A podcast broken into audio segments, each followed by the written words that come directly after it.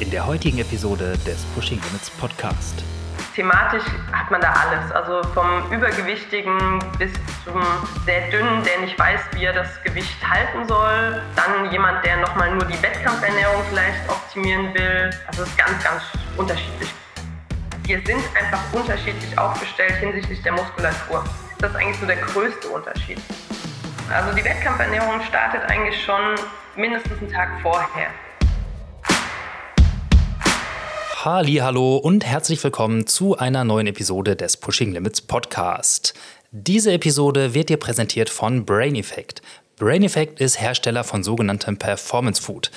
Dazu zählt nicht nur mein Lieblings-CBD-Öl oder das Sleep Spray, welches ich gerne mal nach stressigen Tagen nutze, um ein bisschen besser und äh, schneller einschlafen zu können. Nein, dazu zählt unter anderem auch ein MCT-Öl und zwar das Rocket C8 MCT-Öl welches ausschließlich aus Caprylsäure besteht und somit ein sehr, sehr hochwertiges Öl aus mittelkettigen Fettsäuren ist.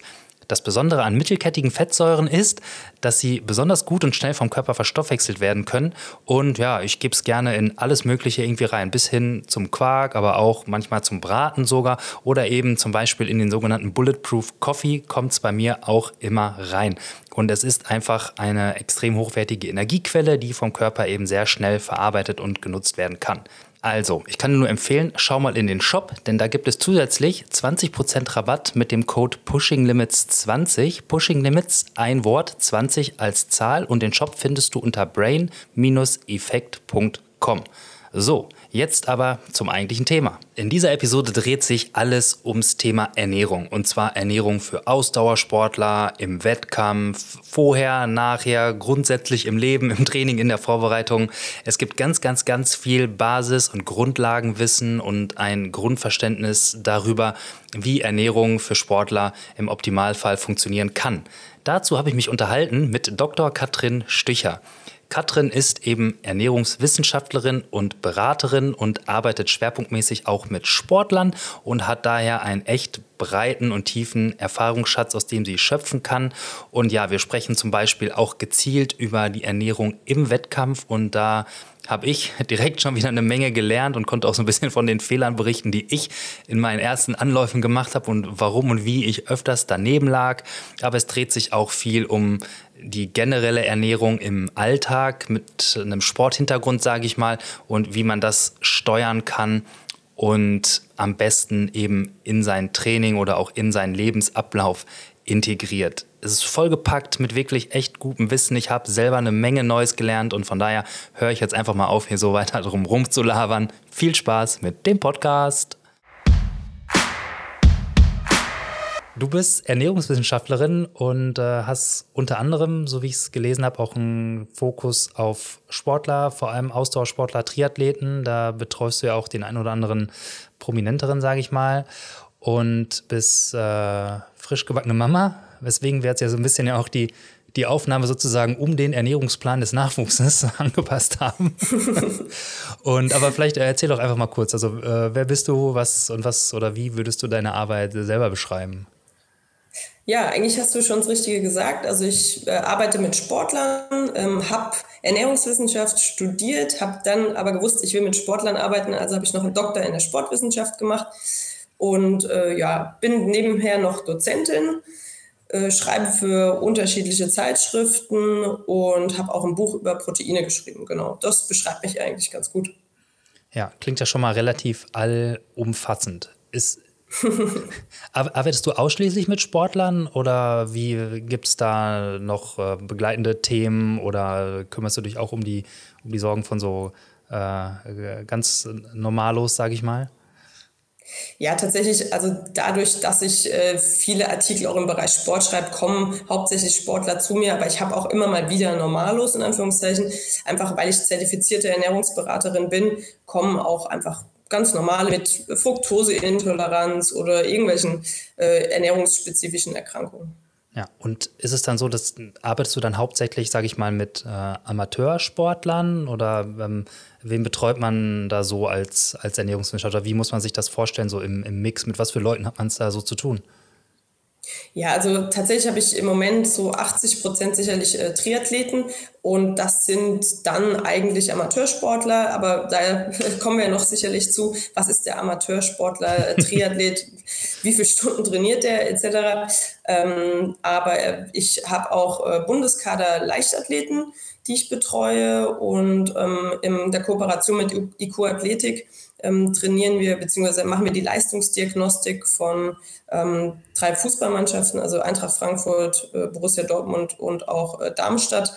Das heißt also auch hier haben wir natürlich die Profiathleten, ähm, wo man ein bisschen anders arbeiten muss dann. Ja. ja. Wie ist das so, wenn man so Exkurs in den Sportler oder in die unterschiedlichen Sportarten? Wer ist der einfachere äh, Proband, sag ich mal? Es kommt so ein bisschen drauf an, ähm, weil tatsächlich die Triathleten machen genau, was ich sage, aber sind auch wiederum sehr verkopft oftmals. Deswegen äh, ist es gar nicht so leicht dann. Aber so der Fußballer, dem kann man auch sehr viel beibringen, sage ich mal so. Ja, ja, meine Erfahrung ist, also ich habe auch die eine oder andere Kontaktstelle zum Fußball und äh, ich hatte mhm. gerade jetzt noch einen Artikel darüber geschrieben. Ich war sehr lange in der Organisation von so einem sehr hochkarätig besetzten U19-Turnier ähm, auch so halt so Bundesliga, internationales Niveau. Und ähm, da habe ich es dann auch mitbekommen, sage ich mal, im Zuge so der Organisation, dass dann kommen diese Mannschaften so zum Turnier und da hat sich 20 Jahre habe ich das jetzt gemacht. Das war jetzt gerade das letzte Turnier leider, weil es jetzt nicht mehr weitergeht. Aber da hat man auch gemerkt, wie sich in dieser Zeit auch im Fußball von, ja, die essen halt zwischen den Spielen auch mal eine Pommes Currywurst hin zu, es kommt vor dem Turnier ein Plan mit, wie die Mahlzeiten ungefähr aufgebaut sein sollen und was es bitte sein soll, was es nicht sein soll. Ja, ja. Kann, kannst du das auch irgendwie so beobachten oder vielleicht ist das ja auch dein Einfluss, der dafür verantwortlich nee, ist? Nee, auf jeden Fall. Nee, und das Problem ist natürlich, im Fußball steckt sehr viel Geld und dann sind da auch wiederum sehr viele Mythen, sehr viele Firmen, die auch ihr Geld haben wollen äh, aus dem Fußballbereich. Deswegen ist das gar nicht so leicht, also dass da das Richtige gewählt wird, sage ich mal so. Ja, also das heißt auch da im Fußball gibt es eine Menge Potenzial wahrscheinlich. Und äh, die Professionalisierung definitiv. geht da ja auch stark voran und schnell. Ja, überall, ja definitiv. Also. Ja, überall, wo es um viel Geld geht, äh, auf Basis von körperlicher Leistungsfähigkeit, ja, da wird dann wahrscheinlich oder nutzt man oder sollte man auch natürlich alle Stellschrauben irgendwie drehen, die man drehen kann, ja. Ja, und dann eben versuchen, das Ganze professionell zu machen. Und da liegt, glaube ich, somit äh, das Problem beim Fußball, weil eben zu viele Leute gerne was vom Geld haben wollen. Ne? Okay, ja, gut. Viel Geld weg, ja. viele Begehrlichkeiten, oder wie sagt man das? Genau, das würde ich tatsächlich so sagen, ja. Ja, aber wir wollen ja heute hier so ein bisschen äh, über uns bekloppte Ausdauersportler reden, sage ich mal, und die auch dann eher irgendwie im, im Hobbybereich angesiedelt sind, wobei ich ja manchmal auch das Gefühl habe, wenn man das als Hobby bei einem, einigen Leuten bezeichnet, dass sie sich dann schon beleidigt fühlen, dass es eher vielleicht Amateursportler, das bevorzugte äh, Bezeichnungswort ist. Ähm, wie, wie schätzt du das ein? Wie sind die so drauf, die, die Sportler, mit denen du so zu tun hast? Was ist das wirklich? Sag mal, geht es um die, die Optimierung der letzten 5% oder tritt man da mit äh, grundsätzlichen Problemen in Kontakt? Ja, wie du schon sagst, also was ist Hobbysportler, Triathlet? Das ist einfach sehr, sehr schwierig zu definieren, weil eigentlich das ganze Leben sich um den Triathlon dreht beim, beim Hobby-Triathlet. Ähm, also das sagen die Leute auch, also es ist eigentlich mit das Wichtigste und dann ähm, ist auch die Ernährung natürlich sehr, sehr wichtig. Ähm, thematisch hat man da alles, also vom Übergewichtigen bis zum ähm, sehr dünnen, der nicht weiß, wie er das Gewicht halten soll. Ähm, dann jemand, der nochmal nur die Wettkampfernährung vielleicht optimieren will. Also es ist ganz, ganz unterschiedlich. Ja, ja, lustigerweise habe ich das für, in meinen Notizen steht auch dieses Thema, diese, diese unterschiedlichen Typen von Mensch, sage ich mal, die, ja, die einen kommen nicht klar damit, ihr Gewicht zu halten im, nach unten hin, die anderen nach oben hin, äh, dass es dann dadurch tatsächlich irgendwie so Unterschiede gibt. Obwohl man, wenn man sich das so vorstellt, man stellt zwei Menschen nebeneinander, weiß ich nicht, selbe Alter, selbe Ausgangsgewicht, selbe Größe, ungefähr selbe Sportart und doch haben die so unterschiedliche Baustellen dann, was die Ernährung teilweise angeht. Kann ich mich selbst ja auch äh, nicht ausnehmen. Ja, und wenn man sich vorstellt, also die meisten trainieren tatsächlich 10 bis 15 Stunden und essen so wenig. Also das ist erstaunlich, wie wenig Triathleten essen, aber haben immer das Gefühl, sie müssen noch weniger essen und nehmen aber auch nicht ab. Also da ist so ein bisschen das Problem dahinter. Und ähm, deswegen gibt es leider auch im Triathlon sehr viele Essstörungen, habe ich mitgekriegt. Ähm, ich bin auch nebenher Fachkraft für Essstörungen, deswegen habe ich auch diese Fälle ganz häufig. Ähm, also auch das darf man nicht unterschätzen, dass die Leute sehr spezifisch trainieren oder sehr strukturiert trainieren, Triathleten, und dann aber auch bei der Ernährung sehr strukturiert sind. Und da kann man auch in eine Störung leider äh, ja, reinmanövriert werden, so ein bisschen. Ja, bin ich ja bei dir persönlich wahrscheinlich genau richtig. Das hoffe ich natürlich nicht. Ja. Also mein Hintergrund ist quasi, ich war vor, keine Ahnung, zehn Jahren äh, extrem übergewichtig, würde ich jetzt mal aus meiner Sicht sagen. Ich habe knapp mhm. 140 Kilo gewogen bei 1,82. Und okay. ähm, also so erstmal nichts jetzt, was ich irgendwie, weiß nicht, wo ich Wert drauf lege, dass das alle wissen, sage ich mal, oder irgendwie, dass ich dir sagen will, ich mhm. bin hier die super Abnehmen-Story oder sonst was, ähm, sondern das ist halt irgendwie so der Background und dann bin ich halt, habe ich irgendwann angefangen zu laufen, habe Gewicht verloren, habe auch weniger gegessen einfach erstmal und ich mhm. merke aber, dass ich dann ähm, auch jetzt dann übers Triathlon-Training, Langdistanztraining und so weiter, dass ich trotzdem, also ich bin jetzt dann irgendwo bei Mitte 80 Kilo gewesen, sage ich mal, immer noch nicht immer noch schwer wahrscheinlich für einen Ausdauersportler oder definitiv immer noch schwer für einen Ausdauersportler, dass ich es aber trotz extrem intensiven Trainings immer noch einen Hunger habe, der noch viel größer als mein Energieverbrauch ist und dass ich es auch locker in den, in den absoluten Hardcore-Wochen vom, vom Training vor der Langdistanz locker geschafft habe, noch ein, zwei Kilo zuzunehmen.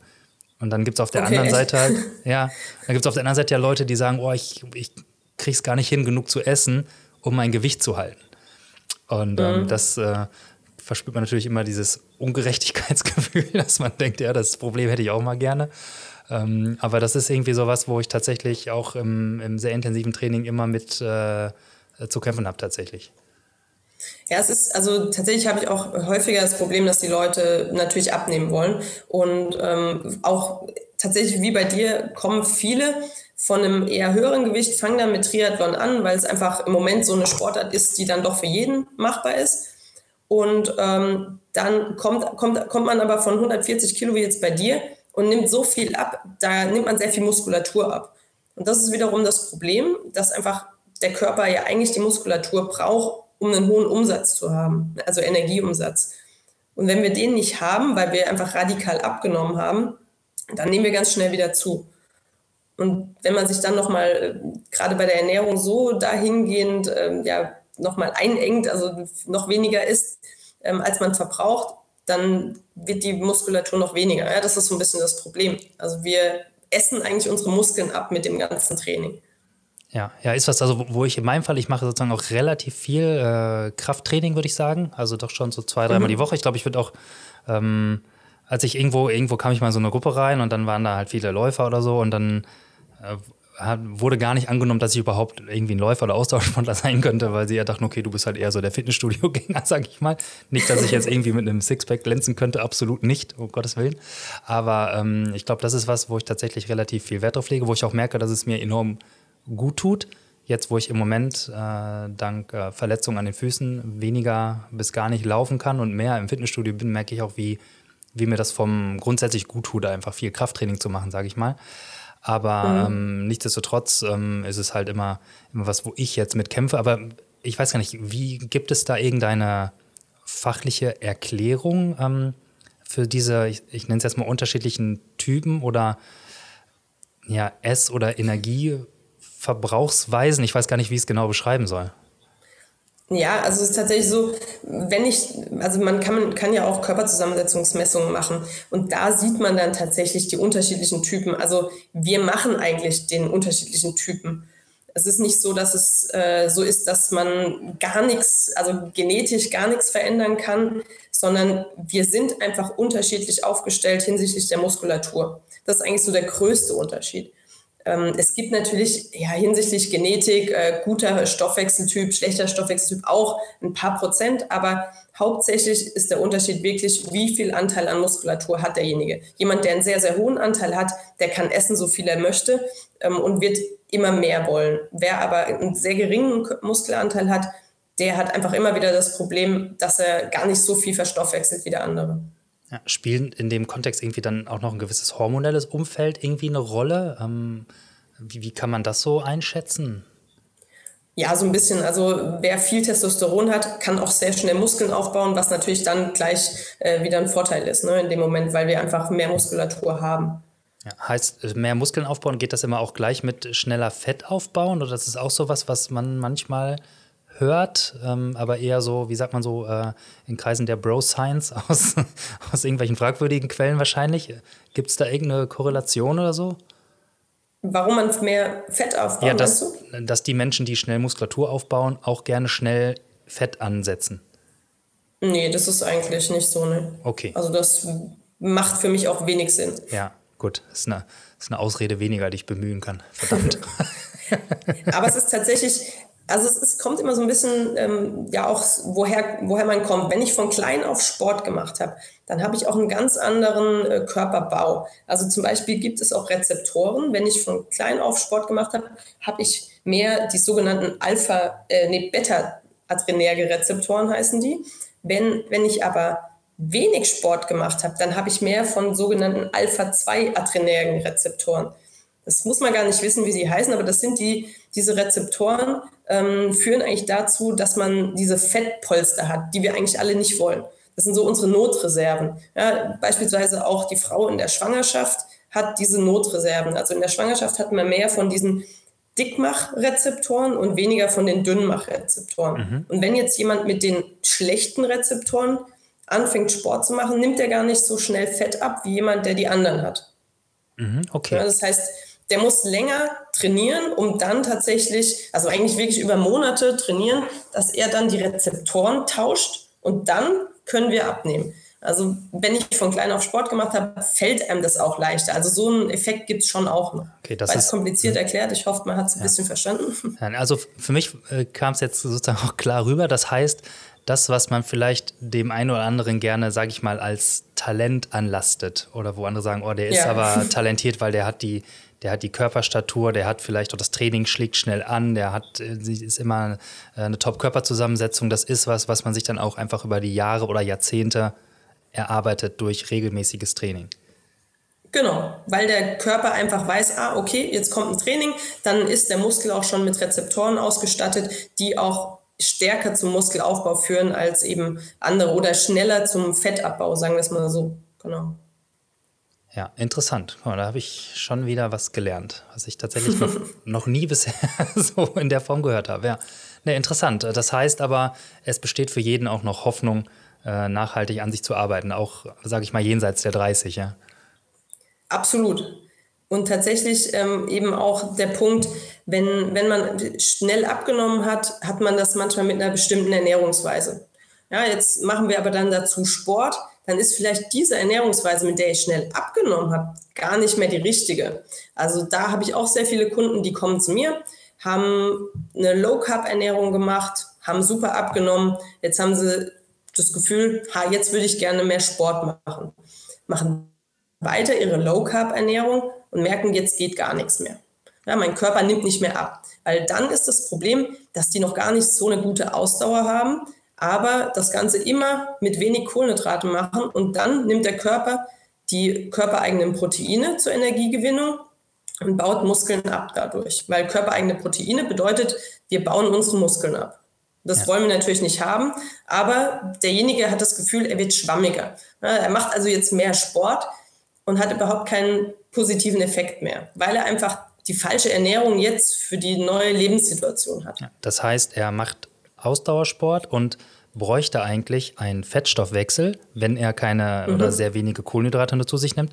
Den hat er aber noch nicht in dem Sinne. Also es wäre Fett da, er kann aber nicht dran, weil der Stoffwechsel und die Ausdauer nicht so ausgeprägt ist. Also greift der Körper aufgrund nicht vorhandener Kohlenhydrate auf die Proteine im Körper zurück und das ist die eigene Muskulatur. Genau, sehr schön erklärt. Okay, ja, ich muss das kurz im Kopf, in meinem Kopf noch einmal so durchgehen, aber ja, das, das ergibt natürlich durchaus Sinn, weil prinzipiell hat man dann diesen riesen Tank an Fettkalorien, aber wenn man nicht den Motor hat, der diesen Treibstoff verbrennt, dann bleibt der halt voll und das Falsche verschwindet, ja.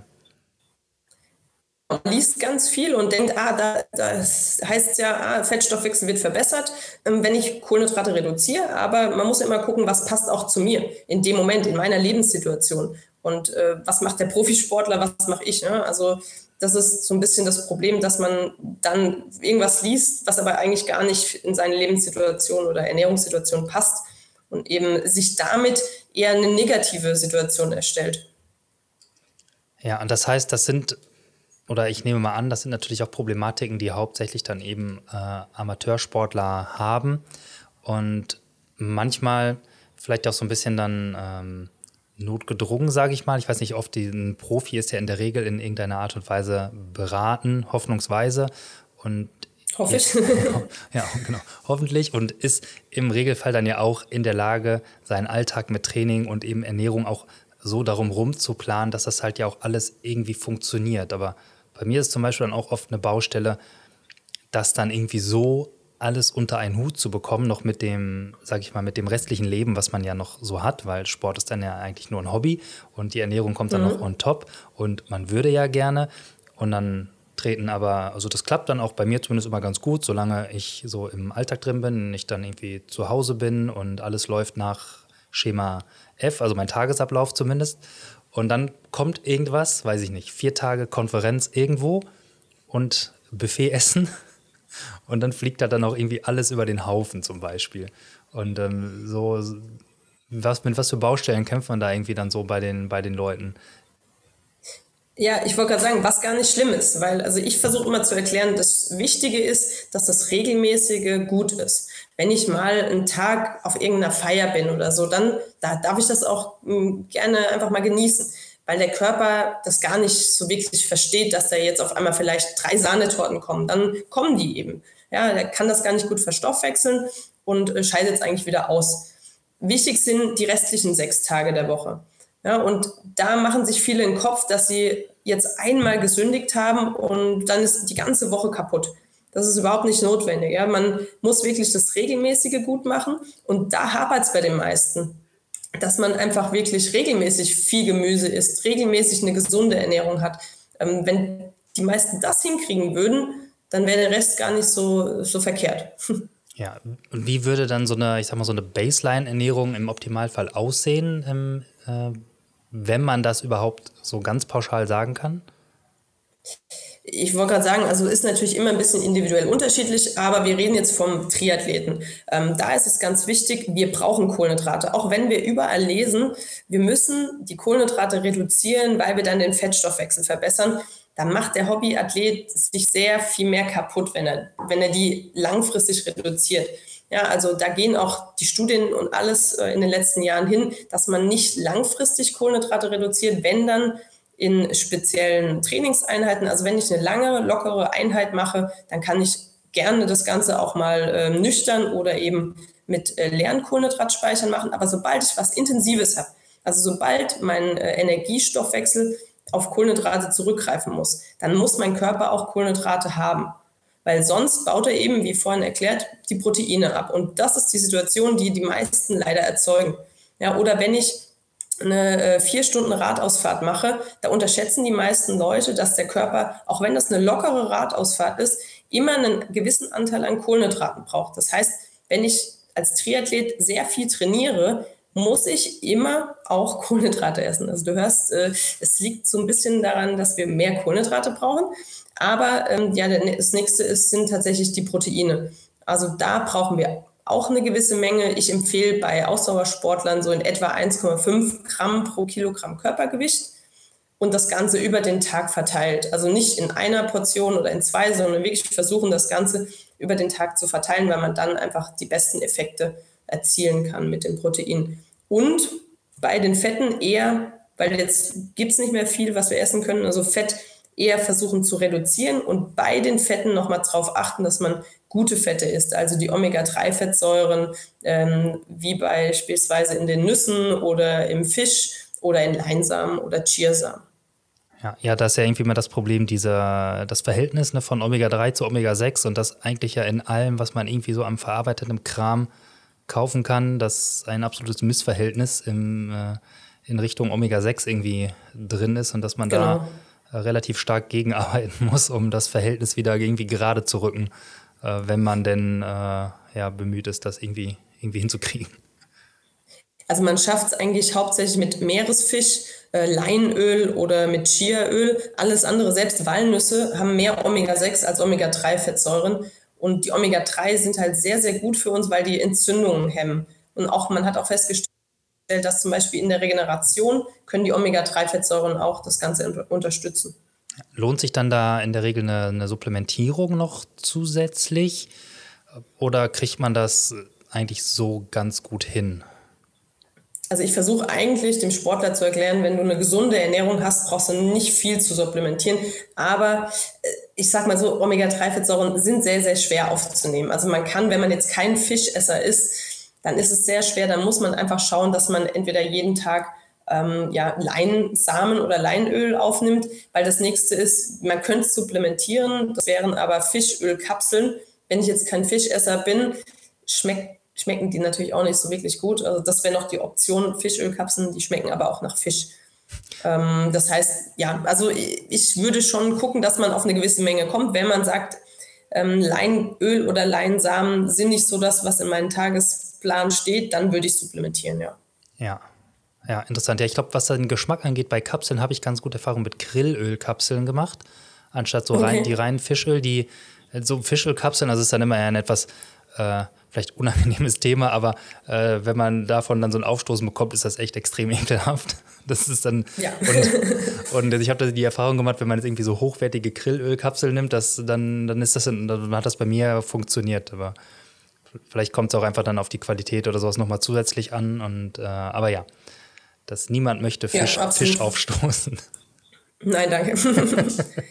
Aber tatsächlich, ja. die Omega-3-Fettsäuren wurden in den letzten Jahren so ein bisschen vergessen. Ähm, die sind sehr wichtig, aber es ging natürlich immer im Ausdauersport darum, ja, fettarm. Aber man muss eben schauen, also sowohl bei den Kohlenhydraten als auch bei den Fetten kommt es immer darauf an, welche. Bei den Fetten eben, wie gesagt, vor allem die Omega-3-Fettsäuren. Und bei den Kohlenhydraten heißt natürlich auch nicht einfach nur äh, Zucker, Zucker, Zucker, sondern auch da natürlich ist die Qualität sehr wichtig. Ja, ja, was ja generell heutzutage, glaube ich, gerne gemacht wird, ist irgendetwas aufzunehmen, zu hören, irgendeine Philosophie und sie dann einfach als Dogma zu verstehen und dann in irgendeine Richtung absolut, sage ich mal, zu übertreiben. Also man, man liest vielleicht irgendwo oder hört, in bestimmtem Maße sind, ist die Reduzierung von Kohlenhydraten sinnvoll, weil damit kann man vielleicht die ein oder anderen Erfolg erzielen. Wird dann interpretiert als, oh, ich esse keine Kohlenhydrate mehr, dann kann ich das und das erreichen. Oder umgekehrt mit, ähm, ich kann alles reinkippen an Kohlenhydraten, weil das macht mich richtig schnell. Ähm, und ich glaube, oft ist es dann ja auch so eine Frage einfach der Differenzierung und auch dieser, ähm, wie nennt man das so, periodisierten Aufnahme von der richtigen Nahrung wahrscheinlich. Genau, also das ist so das Problem. Die Leute lesen was und stellen das komplett so hin dahingehend um, ähm, machen aber dann wiederum eigentlich genau ihre Wettkampfleistung kaputt. Also wenn jemand langfristig auf Kohlenhydrate verzichtet oder sich stark reduziert, dann kann ich nicht intensiv, ich kann keine Intervalle schnell laufen, äh, ich kann im Wettkampf eigentlich nicht meine Leistung bringen und da zählt es ja eigentlich. Ja. Ich kann natürlich meine lockeren Läufe immer besser, ich werde da definitiv von Woche zu Woche besser, aber im Wettkampf bringen mir natürlich die lockeren Läufe nichts. Ne?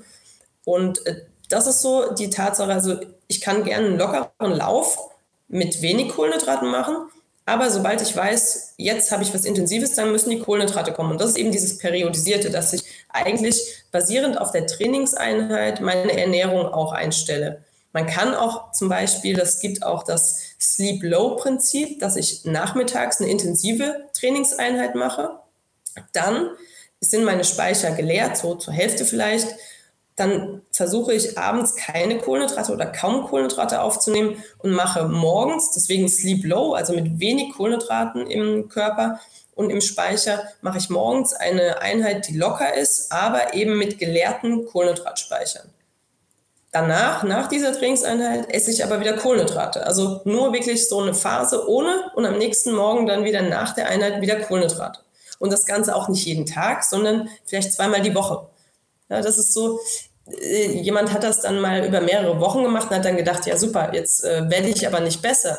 Genau das ist das Problem. Also man darf das, man muss dem Körper immer wieder was Neues geben, dass er sich anpassen muss. Ja, das heißt, damit auch da macht es die richtige Dosierung und das Richtige zur richtigen Zeit. Und so wie ich das genau. aber auch grundsätzlich verstanden habe, ist, dass die limitierende, der limitierende Faktor bei meiner Ausdauerleistung am Ende eigentlich immer die Kohlenhydrate sind. Also das, das Glykogen, was ich irgendwie im Blut oder in die Muskulatur noch bekomme. Nur die Frage, jetzt gerade sagen wir mal, wenn wir Richtung so Langdistanz gehen, wo man jetzt vielleicht nicht unbedingt in dem, in dem hohen Intensitätsbereich ist, auch da werden ja, selbst wenn ich einen Top-Fettstoffwechsel habe, Kohlenhydrate verbraucht. Und das ist ja letztendlich die limitierte äh, Ressource in meinem Körper. Und klar, umso besser mein Fettstoffwechsel ist, umso mehr Fett nimmt mein Körper für die Energiebereitstellung und umso länger kann ich mit meiner Kohlenhydratreserve laufen, bis sie quasi auf Null in Anführungsstrichen geht und mein Körper mir dann sagt, ich kann nicht mehr. Es, äh, passt, passt das so? Ja, also es passt nur. Ähm, das Problem ist, man versteift sich so darauf, den Fettstoffwechsel zu verbessern. Man hat aber dann festgestellt, wenn die Leute den Fettstoffwechsel nur verbessern, verbrauchen sie so viel mehr Kohlenhydrate, dass es einfach gar nichts bringt. Ja? Also man hat dann festgestellt, dass der, äh, die Effizienz der Kohlen, des Kohlenhydratverbrauchs verschlechtert wurde. Das heißt, ich habe zwar einen besseren Fettstoffwechsel, aber dann im Wettkampf habe ich bei meiner gewissen Intensität des Wettkampfs auch bei der langen Distanz zu viele Kohlenhydrate verbraucht. Weil einfach die äh, Energie, also ich habe nicht mehr so ökonomisch gearbeitet. Ja, da gab es auch eine Studie von Louise Burke, also eine der populärsten Ernährungswissenschaftlerinnen, äh, die das einfach gezeigt hat, dass unser limitierender Faktor ist, sind immer die Kohlenhydrate. Ich kann natürlich den Fettstoffwechsel dahingehend versuchen zu verbessern, aber wenn ich dann mehr Kohlenhydrate pro Stunde verbrauche, bringt es mir gar nichts, weil unser Kohlenhydratspeicher ist einfach nur äh, in gewissen Maßen nutzbar. Ja, also wir haben so circa 400 bis 500 Gramm Kohlenhydrate und die sind bei einer Langdistanz eben sehr, sehr schnell verpufft. Ja, deswegen müssen wir gucken, wie können wir die ökonomisch nutzen und wie können wir zusätzlich natürlich auch die Wettkampfernährung verbessern. Ja, das heißt also, man muss gucken, dass man seine beiden äh, Stoffwechselwege irgendwie in Schuss hält. Es bringt nichts, äh, genau. den einen oder den anderen äh, überproportional zu trainieren und die, die Balance und die richtige Dosierung macht es dann am Ende, dass man beide Stoffwechselwege auf einem Level hält oder parallel steigert, sage ich mal, um optimal leistungsfähig zu sein, ja? Genau, weil es eigentlich Gegenspieler sind. Also wenn ich das eine System verbessere, verschlechtere ich das andere. Und da äh, ist natürlich, das wollen wir nicht. Ja? Also kommt natürlich auf die Distanz an. Ähm, bei der Langdistanz ist einfach ein ausgeprägter Fettstoffwechsel sinnvoll. Da spielt auch so ein bisschen Talent äh, hinsichtlich des Stoffwechsels eine große Rolle weil es gibt Leute, die können da trainieren und trainieren, aber sie verpuffen immer oder verbrauchen immer sehr, sehr viele Kohlenhydrate, egal wie gut ihr Fettstoffwechsel ist. Also die sind einfach Typen, die einfach immer viele Kohlenhydrate verbrauchen. Dann gibt es wiederum andere Leute, die einfach schon immer so Diesel sind und einfach sehr ökonomisch arbeiten ähm, und die einfach dann auch für die lange Distanz gemacht sind. Die aber, wenn sie mal eine kürzere Distanz haben, da nicht so gut sind. Das merkt man sofort. Also sie sind einfach ein anderer Stoffwechseltyp und können dann einfach bei der Langdistanz sehr viel ökonomischer arbeiten. Ja, das oder das Thema, sage ich mal, dann Wettkampf, da eben, da haben wir ja auch dann ganz, ganz große Unterschiede. Ich habe einmal in meinem Leben einen Sprint-Triathlon gemacht und mhm. fand ich ja viel schlimmer als jede Langdistanz, die ich gemacht habe, muss ich sagen. Und aber da hat man halt auch gemerkt, dass einem eigentlich so, also klar, ein Fettstoffwechsel bringt einem da auch was, aber das ist ja dann eine Belastung, die hat wirklich dann mit Langdistanz-Triathlon, ja, das ist eine komplett andere Sportart, muss man dann einfach feststellen. Außer, dass man sich äh, in denselben Elementen oder auf derselben Gerätschaft bewegt. Aber viel mehr hatte das auch nicht äh, gemein miteinander, muss ich sagen. Auf jeden Fall. Also es ist auch einfach was ganz anderes. Also ich mache auch lieber die kürzeren Distanzen. Also ich bin auch Triathletin und äh, bin eher bei Sprint und olympischer Distanz zu Hause und mir machen auch die langen Sachen einfach gar keinen Spaß. Ja? Und andere, die finden das toll, einfach gemütlich, in Anführungszeichen gemütlich ähm, zu trainieren. Ähm, ich finde es einfach sehr viel angenehmer, aber das ist auch wieder der Stoffwechseltyp. Ich bin auch ein Kohlenhydrattyp und daher kommt das auch, weil das mir die kürzeren Distanzen einfach besser liegen. Aber natürlich kann ich das auch wegtrainieren. Also ich kann auch einfach, also das ist so ein Punkt, wenn ich auf eine Langdistanz trainiere, dann sollte ich auch gar nicht in der Sprintdistanz spritzig und so weiter sein, sondern da muss ich einfach diesen Bereich so ein bisschen wegtrainieren, weil der andere, der, der Fettstoffwechselbereich einfach sehr viel relevanter ist. Ja, das geht dann, dann wieder dahin, dass man eben da die Balance finden muss und dass die Balance aber auch natürlich von Disziplin zu Disziplin eine andere sein kann. Genau. Ja, und, und da ist es halt, also man sagt eigentlich tatsächlich bis zum Marathonläufer, also auch ein Marathonläufer hat äh, 80 Prozent in etwa oder ja doch so circa 80 Prozent Kohlenhydrate beim Wettkampf. Das heißt, der muss gar nicht so einen extrem ausgeprägten Fettstoffwechsel haben, weil während des Wettkampfs ist er an seiner individuellen anaeroben Schwelle. Also muss er da auch noch sehr, sehr gut sein. Wohingegen natürlich der Langdistanz-Triathlet schon nochmal einen Ticken tiefer äh, das Ganze durchführt, also eher an der äh, ventilatorischen Schwelle, also so ja, bisschen Kohlenhydratverbrauch. Aber äh, ja, je mehr Kohlenhydrate ich dann wiederum verbrauche, desto schneller ist auch der Tank einfach leer. Also da muss ich wirklich gucken, dass ich kaum Kohlenhydrate verbrauche. Ja, kommen wir dann vielleicht doch direkt mal so zum Nachfüllen im Wettkampf, sage mhm. ich mal.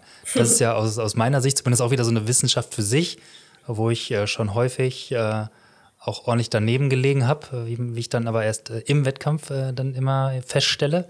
Das heißt immer, aber schon festgestellt habe. Und da gibt es ja dann die ein oder andere Formel, die man so um die Ohren gehauen bekommt mit, ja, wie viel Gramm Kohlenhydrate sollte ich denn zu mir nehmen pro Stunde? Und bei mir haben diese Formeln nie so richtig funktioniert. Ich musste mich da wirklich also Schritt für Schritt irgendwie rantasten. Auch leider immer eigentlich erst durch Wettkampferfahrung, weil dieses Ding probieren im Training war immer schön und gut. Im Training hat bei mir immer alles funktioniert, selbst in den intensiven Einheiten. Aber am, am Tag der Tage ähm, war es dann doch immer irgendwie ein bisschen äh, zu viel oder ein bisschen, in der Regel immer ein bisschen zu viel, was ich dann zugeführt habe. Wie ist da so deine, deine okay. Vorgehensweise?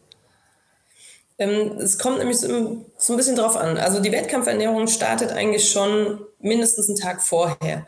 Weil schon, wenn ich da was Falsches esse, habe ich das Problem, dass ich das Ganze während des Wettkampfs im Magen-Darm-Trakt habe. Also zum Beispiel als Extrembeispiel, ein Schweinshaxen braucht circa 60 Stunden, um verdaut zu werden. Aber kurz, das ist also, dann die perfekte Mahlzeit, die esse ich dann zwei Tage vor dem Ironman und dann habe ich, hab ich noch was davon während des Rennens. Genau. nee, genau. Also nur als Extrembeispiel. Ja. Das heißt, wenn ich sehr fettreich am Tag vorher was gegessen habe, dann ist das noch in meinem Magen-Darm-Trakt. Also muss ich schon schauen, dass die Ernährung am Tag vorher optimiert ist, also dass ich da schon sehr kohlenhydratreich und Proteine äh, zusätzlich aufnehme, aber ganz fettreduziert. Weil je länger es eben im Magen-Darm-Trakt ist, desto mehr Probleme macht es. Weil während so einer Langdistanz sollte so wenig wie möglich im Magen-Darm-Trakt sein, weil unser Magen-Darm-Trakt minder durchblutet ist und einfach nicht arbeiten will. Und je mehr ich den schone, desto besser. Das heißt, Abendessen ist sehr relevant. Also ich hatte mal einen Athleten, wir haben die Wettkampfernährung super alles eingestellt. Dann äh, ist er auf seinen Wettkampf gefahren und hat mir erzählt, hm, ja, lief nicht. Ich bin ein paar Mal auf dem Dixie gewesen, war, war einfach, der Wettkampf war gelaufen. Da habe ich gefragt, was hast du gegessen? Ja, also wir waren vorher Pizza essen und ich hatte normalerweise esse ich immer eine Schinkenpizza. Die gab es nicht. Ich habe eine Vier-Käse-Pizza gegessen. Mhm. Ja, das heißt sehr viel Fett. Und ähm, die Pizza lag eben noch am nächsten Tag im Magen-Darm-Trakt und deswegen war sein Wettkampf gelaufen. Also eigentlich hat er nicht die Wettkampfernährung falsch gemacht, sondern, sondern eben die Ernährung vorher. Ja, und deswegen ist die eigentlich sehr, sehr relevant. Dann auch am Morgen. Ähm, da ist es relevant, was frühstücke ich.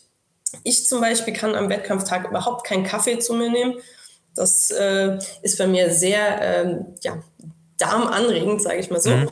Das heißt, bei mir gibt es morgens nie einen Kaffee. Andere, die das gewohnt sind, die können da drei Kaffee trinken, haben kein Problem mit. Ja?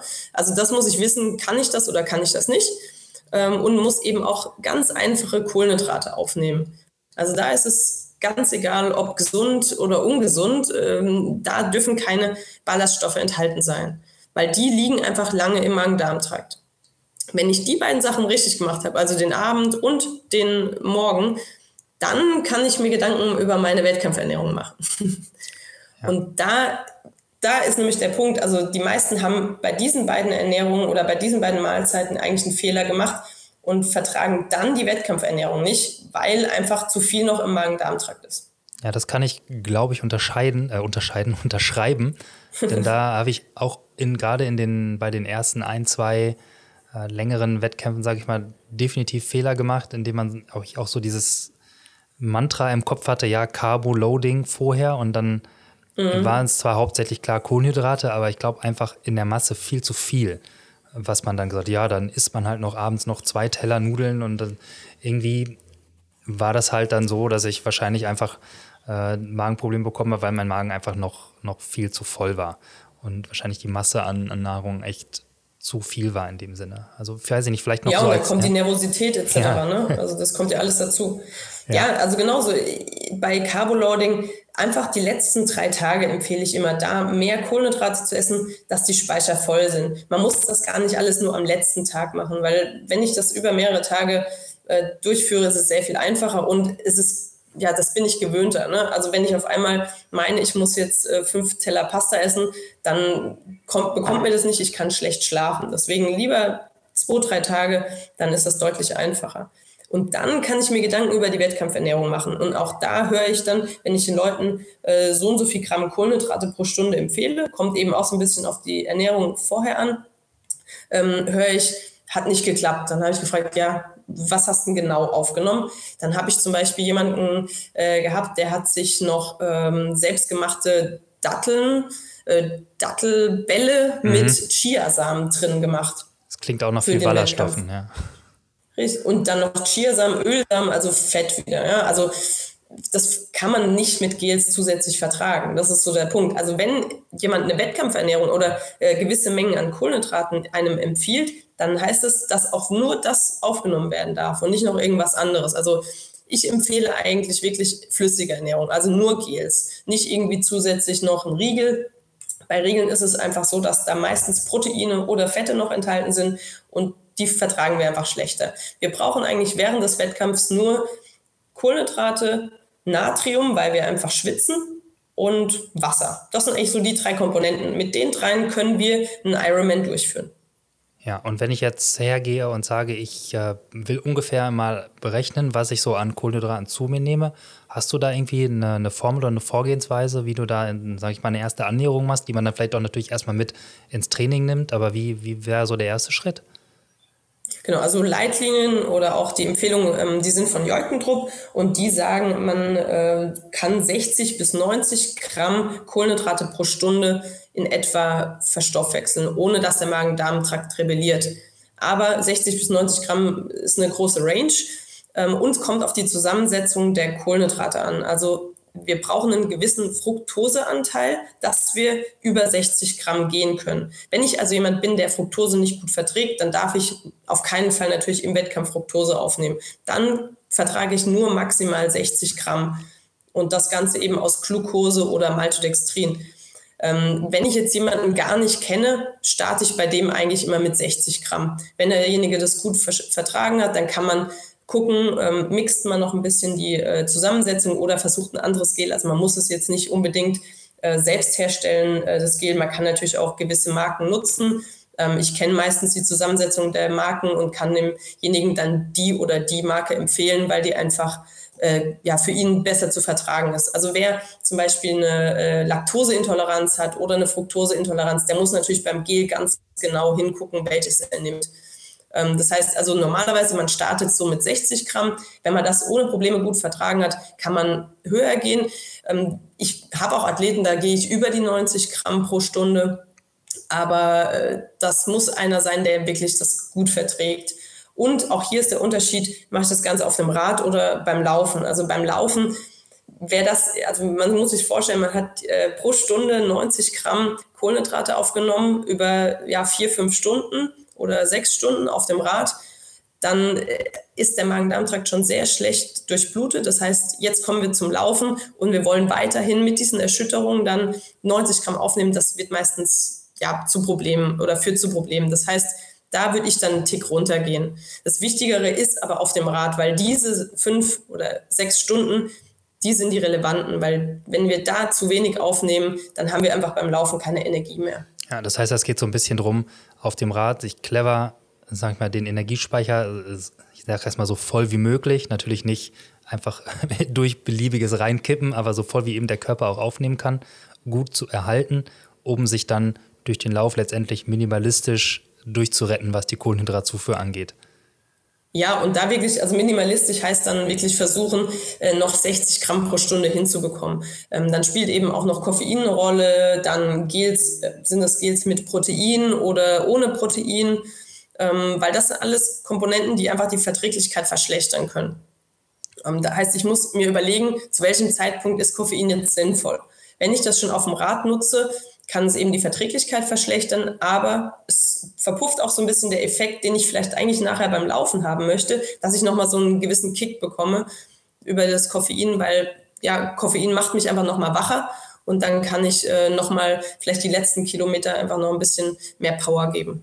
Ja, mich hat auch schon der ein oder andere Energy Drink auf den letzten zehn Kilometern beim Ironman hat mich auch echt schon mal gerettet und wieder so ein bisschen aus dem mentalen Loch auch rausgeholt, muss ich sagen.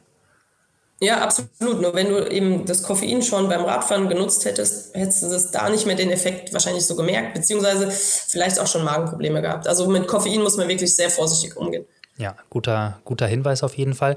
Vielleicht nochmal ganz kurz äh, zurück zum Thema Kohlenhydratmenge, denn da glaube ich dann auch äh, entdeckt zu haben, was mein Fehler ähm, beim Einstieg damals war in, in die Mengenermittlung, sage ich mal, weil du sagst jetzt, du agierst erstmal mit absoluten Zahlen, das heißt 60 Gramm und dann steigerst du dich hoch. Ich hatte damals mit irgendeiner Formel angefangen und hätte ich die wahrscheinlich äh, richtig in Anführungsstrichen angewendet, wäre ich wahrscheinlich auch da gelandet, aber ich landete dann irgendwo bei über 100 Gramm. Habe das dann auch einfach okay. mal so gemacht. Was, glaube ich, mein Fehler war, ist, diese Formel basierte halt auf äh, pro Kilogramm Körpergewicht. Wenn, wenn man jetzt aber wie ich einfach ein relativ sage ich mal, schwerer Athlet ist und, ähm, sage ich mal, ich 10 Kilo schwerer bin als der Standardathlet meiner Größe, sage ich mal, dann kann ich ja wahrscheinlich trotzdem, kann mein Magen-Darm-Trakt ja nicht oder mein Körper nicht, nicht mehr, weil ich, weiß nicht, vielleicht mehr Fett habe. Ähm, auf jeden Fall kann mein Darm deswegen ja wahrscheinlich nicht mehr vertragen als jemand anderes mit selber körperlicher Voraussetzung unter dem Speckmantel, sag ich mal. Genau, ähm, also dieses, da gibt es ein Gerücht, ich weiß nicht warum, aber äh, es gibt immer mal wieder, dass die Leute das mit pro Kilogramm Körpergewicht berechnen.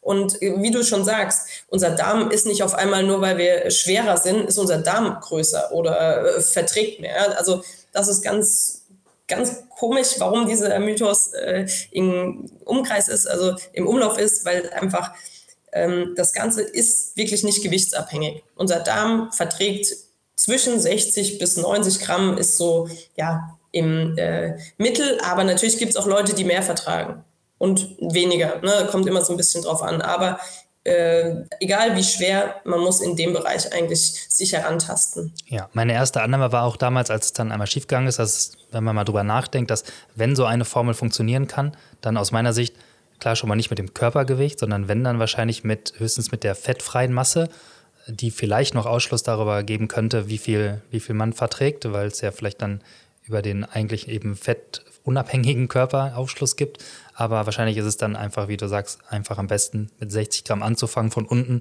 und dann sich mal hochzuarbeiten. Genau, und dann halt wirklich versuchen, das Maximum rauszuholen, weil ich habe oft auch Leute, die sagen, ja, ich bin den Marathon ohne Gels gelaufen war super. Wieso soll ich jetzt Gels aufnehmen? Nur weil du jetzt sagst, mit Gels äh, wäre das toll.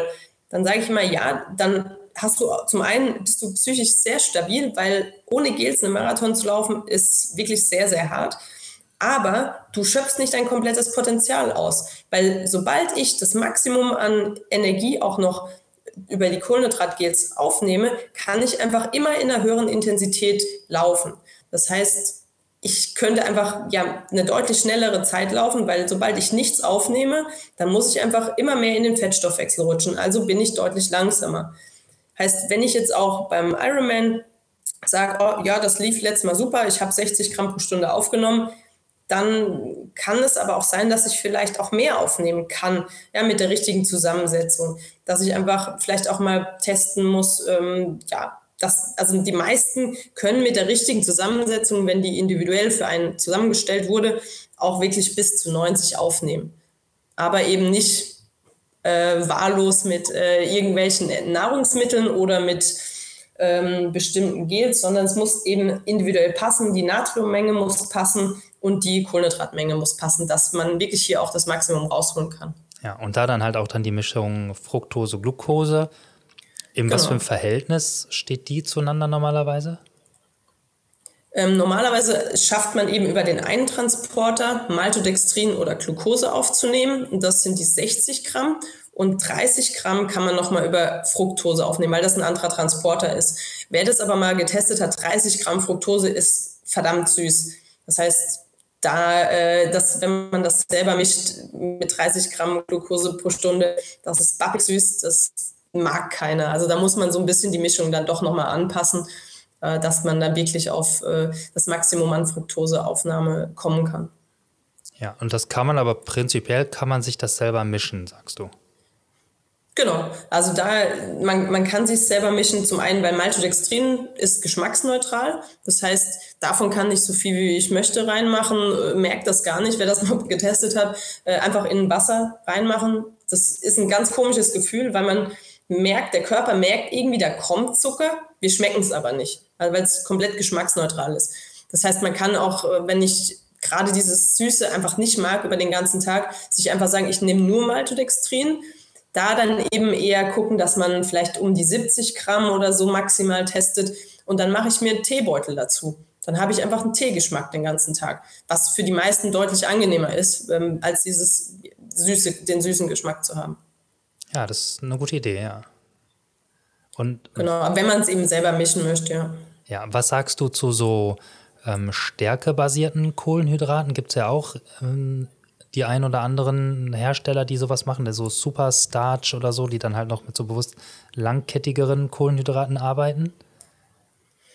Stärke würde gehen, ähm, weil da eben, das sind einfach nur Glukoseketten aneinander. Wenn es Stärke ist, kann man das auch mit dazu packen. Ähm, es gibt aber auch immer mal wieder Anbieter, die äh, für ultra lange Distanzen dann auch nochmal Fett reinmachen oder Protein. Da würde ich von abraten. Ähm, wenn man eben stärkebasiert was nimmt, das geht schon weil eben Stärke auch sehr gut verträglich ist. Alles klar. Und dann vielleicht Thema Eiweiß. Du hast jetzt ja schon so ein paar Mal angesprochen. In der Wettkampfernährung mhm. sollte man es vermeiden. Ähm, wie, mhm. wie sieht das da aus mit BCAAs? Da liest man, oder zumindest ist es mir schon häufiger begegnet, dass das auch gut sein kann, es im Training ruhig zu sich zu nehmen. Ich mache es selber auch, aber weil ich halt auch, ich habe sehr leckere BCAAs, es schmeckt ganz gut nach Kirsche, wenn man das sich in den Drink mischt und jetzt auch nicht unbedingt, sage ich mal jetzt bei hochintensiven Einheiten vielleicht nicht, aber jetzt so generell nehme ich es ganz gerne, aber man hört ja häufiger mal, dass das irgendwie so die Muskulatur auch schützen soll während des Trainings. Was, was sagst du dazu? Ja, also an und für sich BCAAs äh, haben zwei verschiedene äh, Effekte. Also zum einen wurden die verwendet während des Wettkampfs, weil wir damit die Ermüdung so ein bisschen ja, verzögern können. Aber das Problem ist, wenn BCAAs in Gels drin enthalten ist, dann äh, ist die Verträglichkeit wiederum schlechter. Das heißt, da würde ich von abraten, weil dann muss man anders versuchen, die Müdigkeit wegzubekommen, ähm, weil, wie, wie gesagt, die Verträglichkeit einfach deutlich schlechter ist. Während des Trainings kann man sie aufnehmen, aber wir benötigen eigentlich als Schutz für den Muskel, bräuchten wir alle essentiellen Aminosäuren. Und die BCAAs sind ja nur äh, Valin, Isoleucin und also die verzweigkettigen Aminosäuren heißt, da fehlen noch Aminosäuren. Deswegen empfehle ich, dass man einfach die in einem Proteinshake nutzt.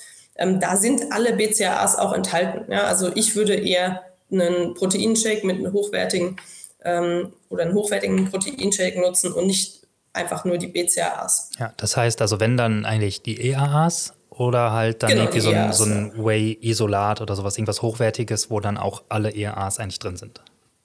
Genau, weil eigentlich die BCAAs nicht ausreichend sind. Das, die sind auch so ein bisschen schon wieder, ja, werden auch gar nicht mehr so häufig verwendet. Also die EAAs, wie du äh, richtig gesagt hast, haben jetzt eigentlich schon äh, sehr viel mehr Bekanntheit, aber die sind eigentlich in einem ganz normalen Proteinshake enthalten. Also ein hochwertiges Proteinshake mit einer hohen biologischen Wertigkeit hat äh, alle EAAs enthalten und genau die brauchen wir. Also wir können nur körpereigene Muskulatur aufbauen, wenn wir alle essentiellen Aminosäuren, also die EAAs, enthalten haben in einem Produkt.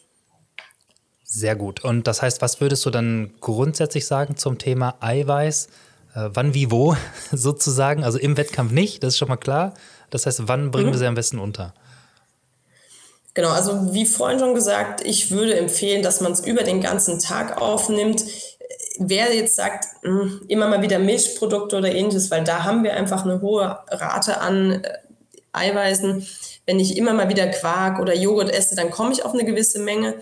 Ähm, wer, es nicht schafft, diese 1,5 Gramm pro Kilogramm Körpergewicht pro Tag aufzunehmen, dem würde ich empfehlen, einfach mal einen Eiweißshake nach dem Training aufzunehmen. Aber ansonsten kann man es wirklich mit einer ganz normalen Ernährung über den Tag gut schaffen. Also immer mal fettarmes Fleisch oder eben Milchprodukte. Harzer Roller ist ganz gut äh, fettarm und ja. hat viel Protein. Der Lieblingskäse. Thunfisch, ja. Nur, was ich immer empfehle, also wirklich nicht immer jede Mahlzeit. Also es gibt Leute, die dann einfach immer abends Quark essen. Irgendwann hängt es einem zum Hals raus. Ja? Also wirklich gucken, abwechslungsreich und immer mal ein bisschen einbauen. Und wenn ich das Gefühl habe, ach, heute, nee, heute hatte ich einfach wenig Eiweiß, dann einfach mal einen Eiweißshake nehmen. Also es ist zwar ein Pulver, aber ist auch nicht verkehrt, einfach mal so einen Eiweißshake dann aufzunehmen. Ja, was, was mich damals auch dann so ein bisschen verblüfft hat, weil man gerade das Thema so Eiweißshakes, Protein hat man ja immer so zumindest als vielleicht äh, noch unbedarfter Sportler, eher so im Kontext äh, Kraftsport, Krafttraining, Bodybuilding im Kopf, wo dann natürlich nach jedem Training immer im Studio mindestens ein Eiweißshake getrunken werden muss. Aber dass ich gelesen habe, dass der Eiweißverbrauch bei Ausdauersportlern eigentlich deutlich höher ist als bei Kraftsportlern.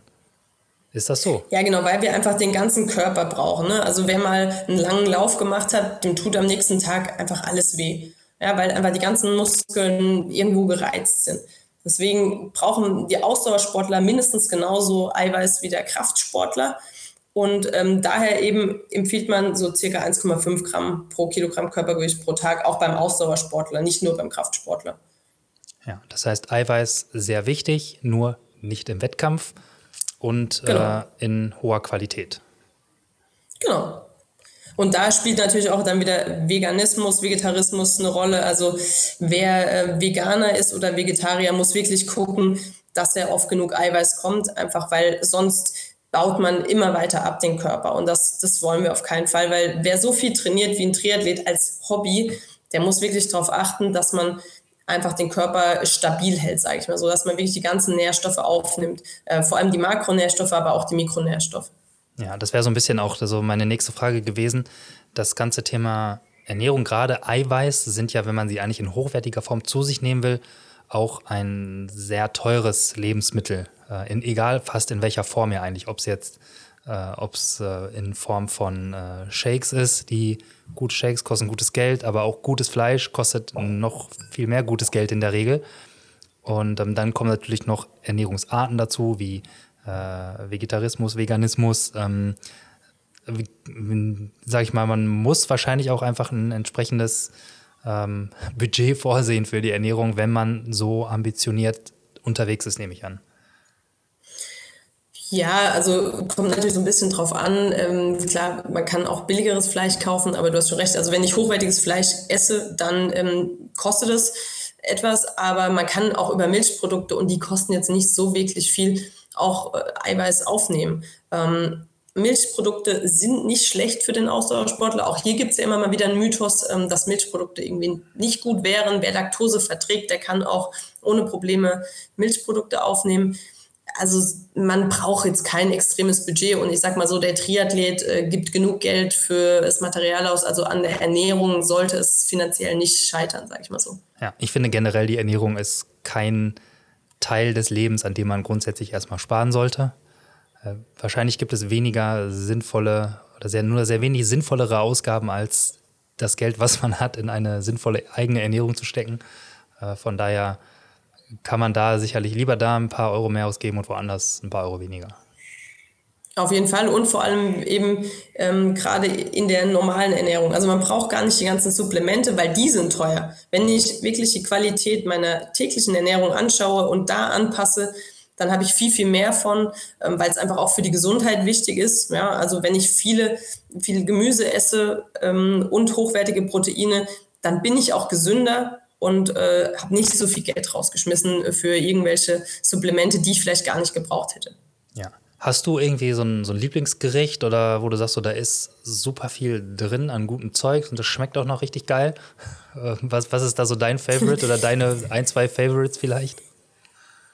Also Gericht ist jetzt übertrieben, aber tatsächlich ähm, bei äh, ja, eine Schokoladenmilch zum Beispiel als Recovery-Getränk ist genauso effektiv wie so ein Recovery-Pulver. Ja, wir haben Milch, wir haben äh, Zucker in unserem Schokoladenpulver und ja, es gibt tatsächlich Studien, die gezeigt haben, dass der Effekt fast genauso ist. Natürlich muss ich schauen, dass ich eine ähm, fettarme Milch nutze in dem Moment. Aber ich finde sowas immer, es schmeckt einfach natürlicher, wenn ich eine Schokomilch trinke, als wenn ich so ein Pulver habe. Ähm, oder auch ähm, ja, Kartoffeln mit Quark. Das ist ein super Regenerationsessen und schmeckt einfach auch gut und ist schnell gemacht. Also es sind ganz einfache Sachen. Also man muss nicht immer irgendwas ganz Besonderes, ganz Spezielles mit irgendwelchen wichtigen Gewürzen nutzen, sondern ja, einfach überlegen, was brauche ich jetzt, was hat mein Körper verloren. Ähm, als Beispiel eben, äh, ich hatte eine intensive Einheit, also brauche ich viele Kohlenhydrate und meine Muskulatur wurde stark belastet, also brauche ich auch noch Proteine. Und die Kombination weiß man, dass die Kombination aus Kohlenhydraten und Eiweißen das effektivste ist, um ähm, die äh, die, die Proteine schnell in den Muskel wieder zu bringen und auch eben die Muskelspeicher, also die Glykogenspeicher wieder aufzufüllen. Okay, das ist dann auch der Punkt, wo man dann öfters mal gesagt bekommt, dass, es, dass man die Kohlen, auch Kohlenhydrate braucht, um eben Muskulatur wirklich aufbauen zu können und dass es auch nicht einseitig gar nicht geht genau. oder nicht nur auf den Eiweiß ankommt, sondern dass es immer irgendwie mit Kohlenhydraten zusammen passieren sollte in irgendeiner Art und Weise. Genau, also wir brauchen eine Insulinausschüttung und mit der Insulinausschüttung gehen die Zellen besser auf, sage ich mal so, äh, flapsig. Also tatsächlich mit der Insulinausschüttung kann die Zelle das Protein besser aufnehmen. Ja, klingt, klingt gut und sinnig. Schön, dann haben wir, dann haben wir eigentlich jetzt so ein bisschen, wir haben, glaube ich, sehr gute, wichtige Tipps für den Wettkampf. Auf jeden Fall. Und wer da irgendwie individuelle Probleme hat, also man kann da wirklich, Magen-Darm-Probleme müssen nicht sein. Also äh, man kann sich den ganzen Tag anschauen. Äh, ich kann das gerne mit demjenigen individuell analysieren und dann findet man tatsächlich auch noch eine Woche vorher äh, die richtige Ernährung. Also das ist tatsächlich bis zum letzten Tag machbar, äh, dass man die individuelle Ernährung für den Wettkampf findet.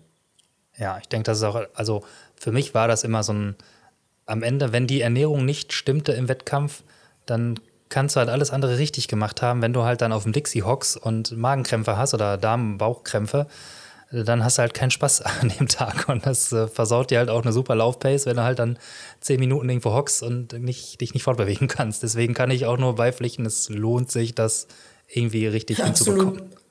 Ja, und ja, es, also es macht auf jeden Fall Spaß ja, du kannst äh, von der Form der Beste sein, wenn die Ernährung, ja, oder wenn dein Darm rebelliert, dann bist du an dem Tag äh, nicht mehr der Beste, definitiv nicht. Ja, und wenn wir jetzt vielleicht dann noch den, also wenn wir sagen, okay, Wettkampf machen wir jetzt mal einen Haken hinter, ähm, ist es mhm. ja auch die, die Konstitution, sage ich mal, mit der man am besten in den Wettkampf geht. Dann ist ja auch, äh, strebt man ja immer so nach irgendeiner bestimmten, sage ich mal, Körperzusammensetzung, nach einem bestimmten Körperfettanteil, nach ähm, ja, nach irgendwie so diesem Optimum-Athleten, sag ich mal. Ähm, wie, mhm. wie schwer macht man sich da oder wie, wie wichtig ist das und ist es vielleicht manchmal einfach ein bisschen zu viel Wunschdenken, dass äh, man genau so und so auszusehen hat, um so und so leistungsfähig zu sein? Also die meisten machen sich einen viel zu großen Kopf darum, ähm, weil wichtiger ist, dass wir gut trainieren wenn ich ein Kilo mehr am Start habe, dann ist das ist das so, dann ist es aber auch nicht ganz so relevant. Natürlich äh, kommt es auch so ein bisschen auf die Person nochmal an. Ja, also jemand Übergewichtiges hat es natürlich schwerer als äh, eine Normalgewichtige, aber die meisten versuchen sich wirklich runterzuhungern. Entscheidend ist gar nicht so das Gewicht, sondern der Anteil der Muskulatur am Gesamtkörpergewicht. Wenn ich also äh, fünf Kilo abnehme und davon waren vier Kilo Muskeln, dann bin ich danach schlechter. Ja? Also dann hat es mir gar nichts gebracht. Also muss ich wirklich gucken, dass meine Körperzusammensetzung mit einem hohen Muskelanteil weiterhin bestehen bleibt, wenn ich abgenommen habe. Und da, äh, ja, das ist wiederum das Thema mit, dem, mit der Low-Carb-Ernährung, dass die Leute aber sich über die Low-Carb-Ernährung im Ausdauersport meistens einfach die Muskulatur abessen, sage ich dazu immer. Und das ist das Negativste. Also wirklich gucken, dass man einen hohen Muskelanteil hat. Da kann man Körperzusammensetzung, Messungen machen, das ist gar kein Problem. Ähm, und dann kann man das ganz peu à peu, ja, langsam, das ist das nächste. Also wer sein Gewicht verändern möchte, sollte das Ganze langsam machen und nicht radikal, weil je radikaler, desto mehr Muskeln verliere ich einfach. Ja, genau. da, da, bin ich auch genau der Richtige mit meiner latenten Ungeduld in dieser Hinsicht. Das ist ja, ist ja immer was, da tue ich mich tatsächlich enorm schwer, weil ich, weil man einfach selbst ja auch überhaupt nicht, oder ich da absolut Schwierigkeiten habe, man sieht halt, selbst wenn sich was verändert, man sieht sich selber ja täglich und man nimmt einfach nicht wirklich eine Veränderung so schnell wahr. Da braucht man dann oft irgendwie manchmal dann so den Input von außen vielleicht auch oder äh, keine Ahnung, aber das ist was, äh, wo ich mich dann frage, und das ist vielleicht auch noch so, so, ein, so ein Punkt, den ich da habe, dass man, muss man eigentlich als Ernährungsexpertin, Ernährungswissenschaftlerin, muss man eigentlich auch eher noch, sag ich mal, Psychotherapeutin sein, um äh, die. Ja, daher meine, meine Zusatzausbildung ja. zur Fachkraft für Essstörungen. so, also wenn ich mein, wenn ich mal so mein eigenes Verhalten und meine eigenen Gedanken in dem Kontext reflektiere ab und zu, muss ich schon sagen, ja, da ist halt so viel, so viel Kopf halt auch dabei das fängt ja an bei diesem ganzen Thema des Selbstbildes, das was dem Streben nach einem gewissen, weiß ich nicht, Körperfettanteil oder nach irgendeiner Art der künstlich äh, aufdiktierten Norm, sage ich mal, wie man, wie man auszusehen hat, wie man sich zu fühlen hat, ähm, dass, dass der Kopf da ja einfach so eine unfassbar große Rolle zu spielen scheint. Weil wenn man sich mal, also sagen wir mal, wenn man sich ums Abnehmen dreht zum Beispiel, ist das Prinzip ja so einfach. Es geht darum, weniger oder zumindest, oder in, wenn man das Gewicht halten will, genauso viele Energie aufzunehmen, wie man verbraucht. Das ist ja ein, eine so einfache Logik, dass die ja wirklich eigentlich jeder versteht. Aber trotzdem ist es ja überhaupt nicht einfach oder total schwer, es teilweise das umzusetzen. Oder wie sagt man, es ist zwar einfach, aber nicht leicht. Was ist das irgendwie zu erklären oder ähm, ist das auch dann eine von diesen Blackboxen äh, der Menschheit, die es noch so gibt?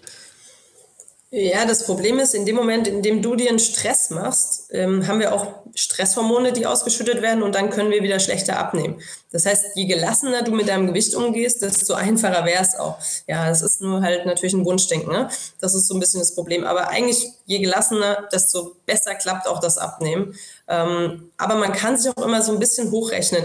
Wenn ich weiß, mit meinen Trainingseinheiten habe ich jetzt so und so viel äh, Kalorien verbraucht, aber ich esse viel, viel weniger und mein Körper nimmt nicht ab, dann muss ich mir überlegen, habe ich die richtigen Sachen gegessen und mache ich mir viel zu viel Stress, weil wenn ich mir viel Stress mache und habe eigentlich wenig gegessen, dann blockt mein Körper das Ganze irgendwie. Also muss ich versuchen, wirklich entspannter mit dem Ganzen umzugehen. Das heißt also, dass man da auch eigentlich, oder wie es in ganz vielen Bereichen ist, es ja auch irgendwie mit dem Trainingsreiz genauso. Stress ist immer schlecht. Und dann auch bei, Absolut, der, auch bei der Ernährung. Und dann, auch da gibt es dann ja wieder äh, diese unterschiedlichen Typen. Zum Beispiel äh, in, in dieser Hinsicht meine sehr viel bessere Hälfte, äh, Eileen, die, äh, wie ich hier manchmal sage, aber so quasi mein Ernährungsvorbild ist, ähm, die sich immer, die sich, also die sich wirklich deutlich besser ernährt als ich, das muss ich einfach so sagen. Und ich strebe immer wieder dahin, äh, das auch mal so durchziehen zu können. Aber sie ist zum Beispiel dann auch, wenn, wenn sie Stress hat, dann isst sie weniger. Wenn ich Stress habe, esse ich mehr. Ähm, gibt es da irgendwie so, so Grundtypen oder ist das einfach so ein, so ein individueller, weiß nicht, Stressbewältigungsmechanismus? Ich, weil so eine richtige Erklärung habe ich bisher für solche, solche Unterschiede auch noch nicht gefunden. Also bei manchen kann man wirklich sagen, dass es aus der Kindheit kommt, weil man vielleicht schon da immer, wenn irgendwas schief lief, dann mit dem Essen sich beruhigt hat. Also das kann man bei manchen Leuten finden, aber das ist tatsächlich immer eine Typsache. Also manche beruhigen sich einfach über Essen ähm, und manche haben gar nicht so die Verknüpfung des Psychischen mit dem Essen. Ja? Also viele kommen nach Hause, denen geht es schlecht, greifen zu, zu irgendwelchem Essen. Äh, andere brauchen das. Also es ist wirklich eine Typsache tatsächlich. Ja, ich diskutiere das die Tage mal mit meinem Freund äh, Ben und Jerry. ja. ja, also auch da, wenn, wenn man einen ganz stressigen Tag hat, braucht man was, um sich zu beruhigen, dann greifen die Leute eigentlich zu was Fettreichem. Also das ist tatsächlich so eine Verknüpfung. Fett beruhigt uns und Kohlenhydrate peppeln uns so ein bisschen auf. Ja, das ja, also ist dann die klassische Pizza mit extra Käse. Die psychische ja. Rolle. Genau, ja. Ja, okay, aber das heißt also klar, in, in ich sag mal, auch was, was das angeht, so Stress, ähm, Essen, Psyche, aber das heißt ein vernünftiges Stressmanagement oder auch tatsächlich wirklich Wert darauf zu legen, vielleicht auch Essensentscheidungen nicht in Stressphasen unbedingt treffen zu wollen. Weiß ich, gibt es da irgendwas, mit dem man sich dann vielleicht auch so durch sowas mal so ein bisschen durchretten kann, dass man sagt, weiß ich nicht, man, keine Ahnung. Gibt es da was, man sagt, ja, das, das ist was, da kann man das kann man futtern und äh, man, man schafft es in Stressphasen. In Stressphasen. Hm, also jetzt, mir fällt jetzt nichts Besonderes ein, aber auch da ist es immer wichtig, dass man einfach seine Grundstruktur in der Ernährung hat, weil ähm, also vieles Ecken zwischendrin und das ist wiederum, dann nehm, nehmen wir viel, viel mehr Kalorien auf, als wir eigentlich brauchen. Also wirklich überlegen, okay, lieber ein äh, ausgewogenes Frühstück, Mittagessen und Abendessen, weil wenn ich zwischendrin ähm, snacken muss, weil ich vielleicht eigentlich gar kein Mittagessen gehabt habe und die ganze Zeit so einen latenten Hunger äh, ja in mir spüre, dann äh, ist das sehr viel negativer. Also wirklich überlegen, okay, Ruhe und Zeit nehmen für ein Mittagessen, dann kann der Magen-Darm-Trakt auch gut verarbeiten und nicht einfach die ganze Zeit über den ganzen Tag so ein bisschen snacken, weil ich einfach im Stress bin, weil das ist einfach so das Negativste dann.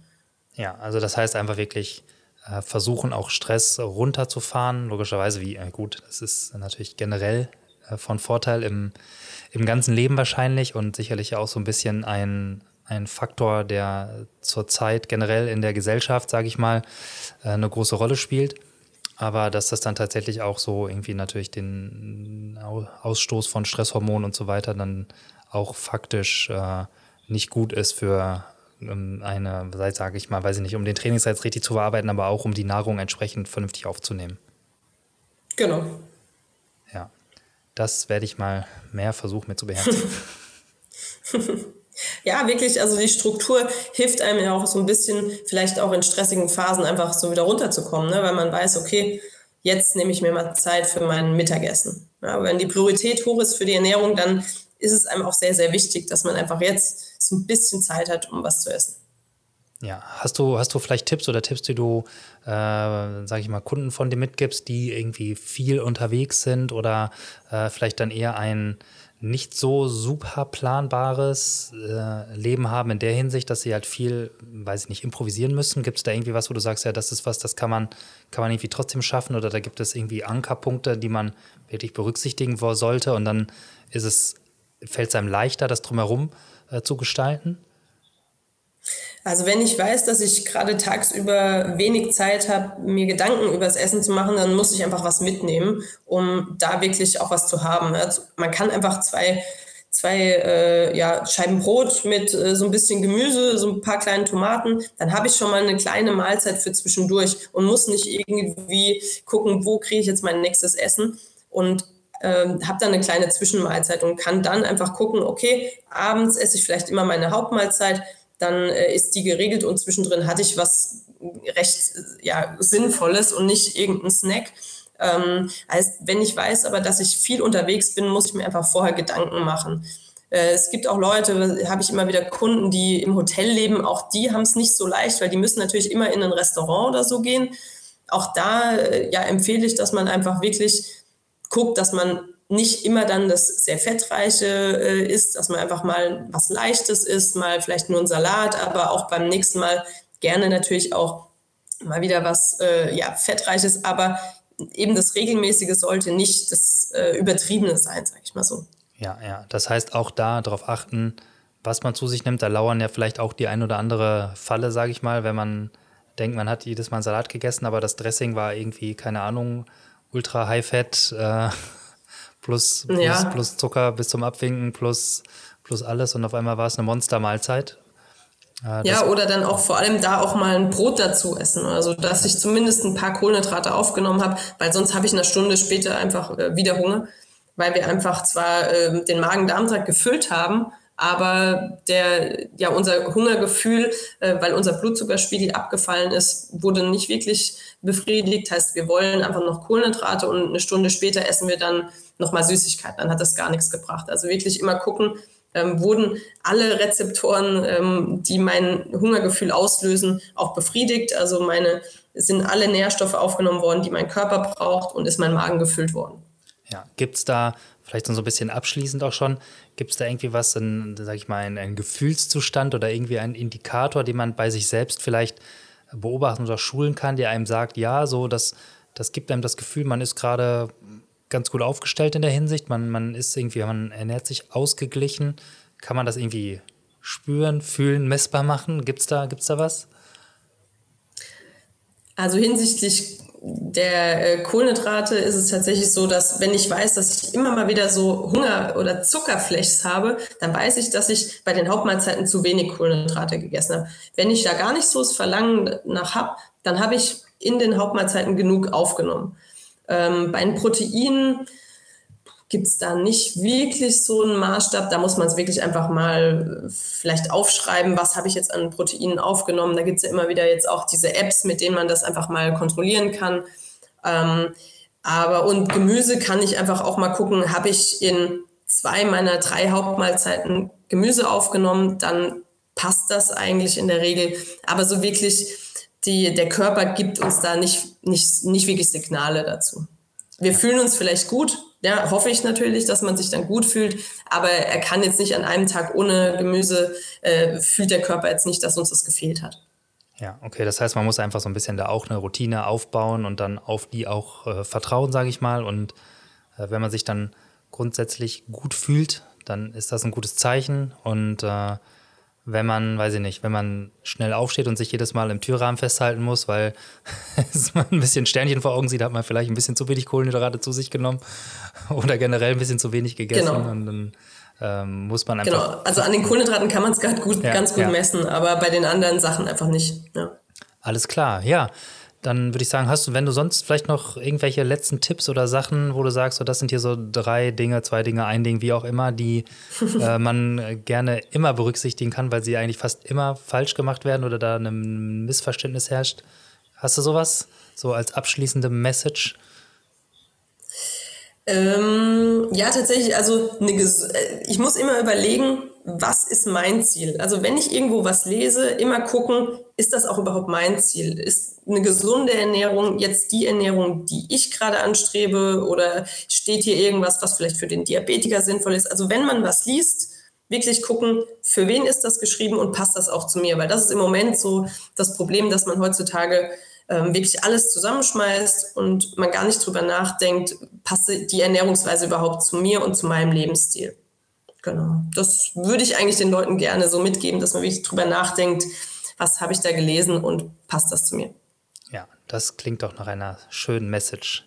Das Ganze mal reflektieren, hinterfragen, was will ich und dann gucken, was brauche ich dafür. Und dann genau. nicht äh, jedem Trend hinterher hetzen, sondern vielleicht das Beste für sich daraus extrahieren und äh, so einbauen, dass es sinnvoll ist. Genau. Schön, dann würde ich sagen, vielen, vielen Dank ähm, für, glaube ich, eine richtig große Menge an gutem Input. Ja, vielen Dank für die Einladung. Ja, gerne, gerne.